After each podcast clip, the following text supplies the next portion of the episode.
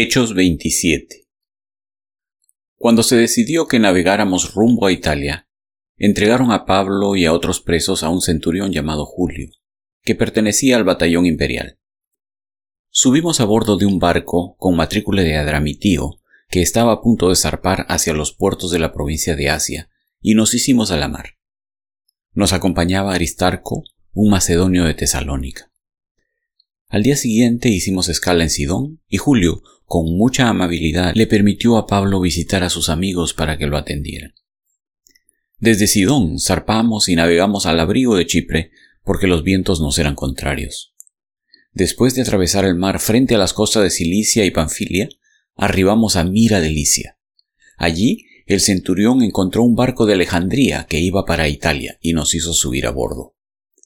Durante muchos días la navegación fue lenta y a duras penas llegamos frente a Cnido. Como el viento nos era desfavorable para seguir el rumbo trazado, navegamos al amparo de Creta, frente a Salmona. Seguimos con dificultad a lo largo de la costa y llegamos a un lugar llamado Buenos Puertos, cerca de la ciudad de la Sea. Se había perdido mucho tiempo y era peligrosa la navegación por haber pasado ya la fiesta del ayuno. Así que Pablo les advirtió, Señores, Veo que nuestro viaje va a ser desastroso y que va a causar mucho perjuicio tanto para el barco y su carga como para nuestras propias vidas. Pero el centurión, en vez de hacerle caso, siguió el consejo del timonel y del dueño del barco. Como el puerto no era adecuado para invernar, la mayoría decidió que debíamos seguir adelante con la esperanza de llegar a Fenice, puerto de Creta, que da al suroeste y al noroeste, y pasar allí el invierno. Cuando comenzó a soplar un viento suave del sur, creyeron que podían conseguir lo que querían, así que levaron anclas y navegaron junto a la costa de Creta. Poco después se nos vino encima un viento huracanado llamado nordeste que venía desde la isla. El barco quedó atrapado por la tempestad y no podía hacerle frente al viento, así que nos dejamos llevar a la deriva.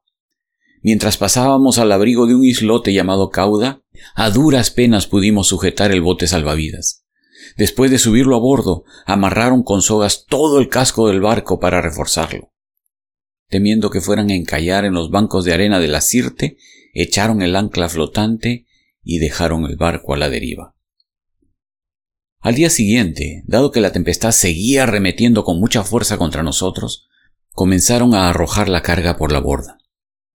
Al tercer día, con sus propias manos arrojaron al mar los aparejos del barco. Como pasaron muchos días sin que aparecieran ni el sol ni las estrellas, y la tempestad seguía arreciando, perdimos al fin toda esperanza de salvarnos. Llevábamos ya mucho tiempo sin comer.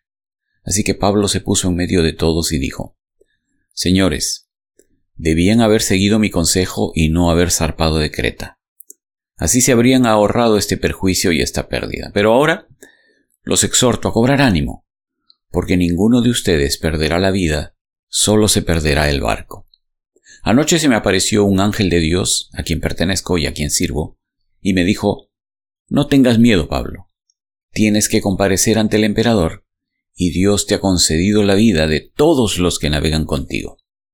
Así que, ánimo, señores. Confío en Dios que sucederá tal y como se me dijo. Sin embargo, tenemos que encallar en alguna isla. Ya habíamos pasado catorce noches a la deriva por el mar Adriático, cuando a eso de la medianoche los marineros presintieron que se aproximaban a tierra. Echaron la sonda y encontraron que el agua tenía unos 37 metros de profundidad. Más adelante volvieron a echar la sonda y encontraron que tenía cerca de 27 metros de profundidad. Temiendo que fuéramos a estrellarnos contra las rocas, echaron cuatro anclas por la popa y se pusieron a rogar que amaneciera. En un intento por escapar del barco, los marineros comenzaron a bajar el bote salvavidas al mar con el pretexto de que iban a echar algunas anclas desde la proa. Pero Pablo les advirtió al centurión y a los soldados, si estos no se quedan en el barco, no podrán salvarse ustedes. Así que los soldados cortaron las amarras del bote salvavidas y lo dejaron caer al agua. Estaba a punto de amanecer cuando Pablo animó a todos a tomar alimento. Hoy Hace ya catorce días que ustedes están con la vida en un hilo y siguen sin probar bocado. Les ruego que coman algo, pues lo necesitan para sobrevivir. ninguno de ustedes perderá ni un solo cabello de la cabeza. Dicho esto, tomó pan y dio gracias a Dios delante de todos. Luego lo partió y comenzó a comer. Todos se animaron y también comieron. Éramos en total 276 personas en el barco. Una vez satisfechos, aligeraron el barco echando el trigo al mar. Cuando amaneció, no reconocieron la tierra, pero vieron una bahía que tenía playa, donde decidieron encallar el barco a como diera lugar. Cortaron las anclas y las dejaron caer en el mar, desatando a la vez las amarras de los timones. Luego izaron a favor del viento la vela de proa y se dirigieron a la playa. Pero el barco fue a dar en un banco de arena y encalló. La proa se encajó en el fondo y quedó varada, mientras la popa se hacía pedazos al embate de las olas. Los soldados pensaron matar a los presos para que ninguno escapara nado. Pero el centurión quería salvarle la vida a Pablo, y les impidió llevar a cabo el plan. Dio orden de que los que pudieran nadar saltaran primero por la borda para llegar a tierra, y de que los demás salieran valiéndose de tablas o de restos del barco. De esta manera, todos llegamos sanos y salvos a tierra.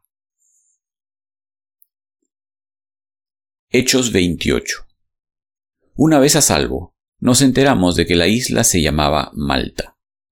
Los isleños nos trataron con toda clase de atenciones, encendieron una fogata y nos invitaron a acercarnos porque estaba lloviendo y hacía frío. Sucedió que Pablo recogió un montón de leña y la estaba echando al fuego cuando una víbora que huía del calor se le prendió en la mano. Al ver la serpiente colgada de la mano de Pablo, los isleños se pusieron a comentar entre sí. Sin duda este hombre es un asesino, pues aunque se salvó del mar, la justicia divina no va a consentir que siga con vida.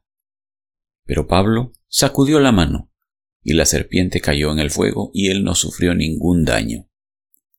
La gente esperaba que se hinchara o cayera muerto de repente.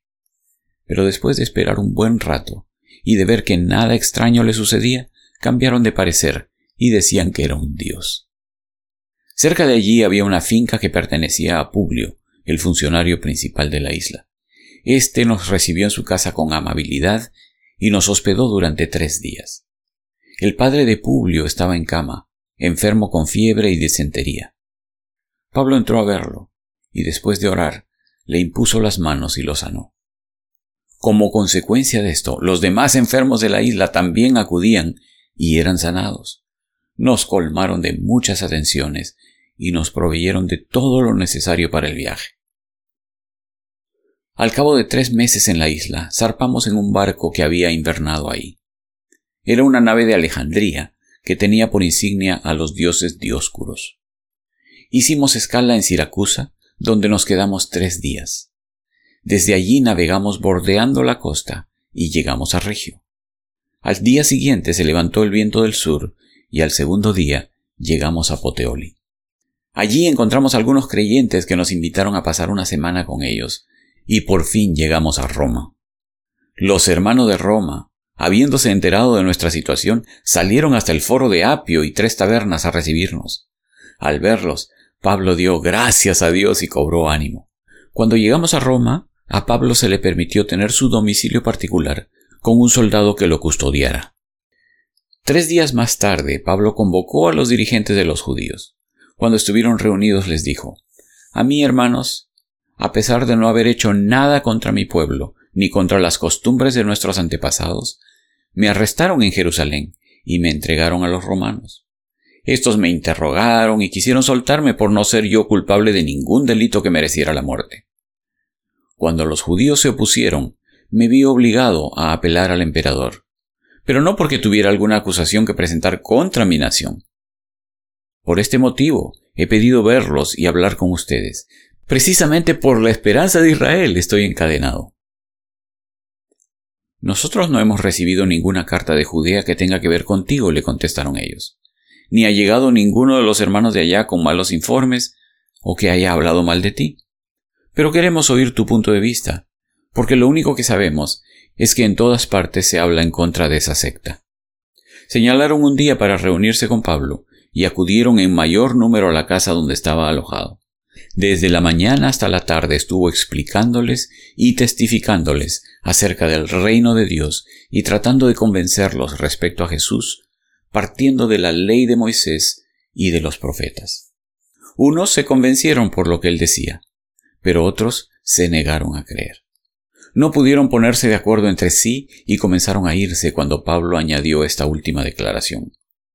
Con razón el Espíritu Santo les habló a sus antepasados por medio del profeta Isaías diciendo, Ve a este pueblo y dile, por mucho que oigan no entenderán, por mucho que vean no percibirán. Porque el corazón de este pueblo se ha vuelto insensible.